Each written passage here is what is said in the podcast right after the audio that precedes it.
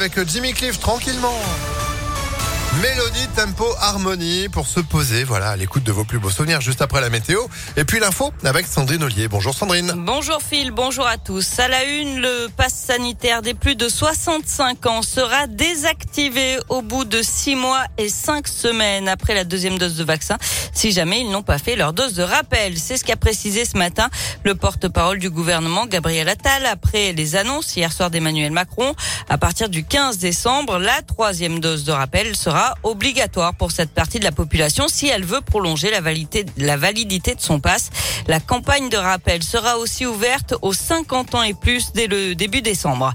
Le gouvernement veut donc resserrer la vis alors que l'épidémie de Covid repart. Le taux d'incidence a grimpé de 40% en une semaine en France. Il atteint désormais les 73 cas pour 100 000 habitants dans le Rhône, 72 dans l'Isère et 75 dans l'Ain. Ce matin, le ministre de l'Intérieur Gérald Darmanin appelle les autorités à durcir les contrôles du pass sanitaire. Leur nombre a diminué de moitié ces dernières semaines. L'un des autres thèmes abordés hier soir par le chef de l'État concernait l'emploi. Emmanuel Macron a expliqué que les allocations de ceux qui ne démontreront pas de recherche active seront suspendues et en conséquence, les contrôles des demandeurs d'emploi vont être renforcés. Ils vont augmenter de 25%, dit ce matin la ministre du Travail, Elisabeth Borne. 250 000 contrôles seront réalisés dans les six prochains mois. L'actualité, c'est aussi l'interpellation de deux membres présumés des Dalton ce matin. Ce groupe de rap qui cherche le buzz avec des rodéos urbains à Lyon retransmis en direct sur les réseaux sociaux et des intrusions au stade de l'OL et à la prison de Corba. L'évacuation également ce matin d'une quinzaine de sans-abri qui survivaient sous l'autopont de Confluence. La police est intervenue. Ils étaient là depuis plus d'un an avec des tentes et un baraquement en bois. Parmi eux, cinq enfants âgés de seulement quelques mois à huit ans. La porte de l'équipe de France de foot restera ouverte à Karim Benzema, même si l'attaquant du Real est condamné dans l'affaire de la sextape de Mathieu Valbuena. C'est ce qu'a dit ce matin le président de la fédération, Noël Legrette, dans Aujourd'hui en France. En octobre, 10 mois de prison avec sursis et 75 000 euros d'amende avaient été requis contre lui. La décision est attendue le 24 novembre. Le foot sur le terrain avec de la Ligue des champions féminines aujourd'hui. L'OL, leader de son groupe, affronte le Bayern Munich ce soir à 21h.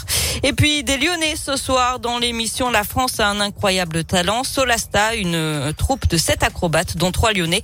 Ils ont l'habitude de se produire dans les plus grands cirques du monde. Un autre habitant de la région participe aussi ce soir. Lui va tenter de battre un record du monde, celui du nombre de mots à la minute, établi à 540. Il s'appelle Tristan Magniez, ce Clermontois de 19 ans, étudiant en maths, a toujours parlé très vite. Après avoir découvert des vidéos de rappeurs pratiquant cet exercice, il s'est entraîné à écrire des textes et à les déclamer de plus en plus vite. Ce soir, Tristan va tenter de séduire le jury et de battre donc le record du monde du nombre de mots prononcés en une minute. Je vais essayer de faire 545 mots en une minute. Ce qui est dur, c'est de trouver des mots qui ont du sens, mais qui à la fois sont assez courts, assez faciles à prononcer, et euh, aussi, surtout, euh, vu que je fais ça avec une instrumentale, il faut que j'arrive à bien euh, réguler mon souffle. Donc ça ferait, par exemple, c'est le piqué de la vision de tu dis comme un ne parle que des et des carrés dans la mer et que des baleines dans la tête, pas des on fait la gueule quand les gens ont pas la gueule. Par exemple, ça peut faire quelque chose comme ça. On comprend pas tout, effectivement. La plupart du temps, on essaie de mettre un texte, histoire que les personnes puissent lire quand même. Puis le, le jour J, j'essaye quand même d'articuler un maximum. Alors, faut pas que le texte défile aussi vite que ce qu'il parle. En tout cas, l'interview a été réalisée sans trucage.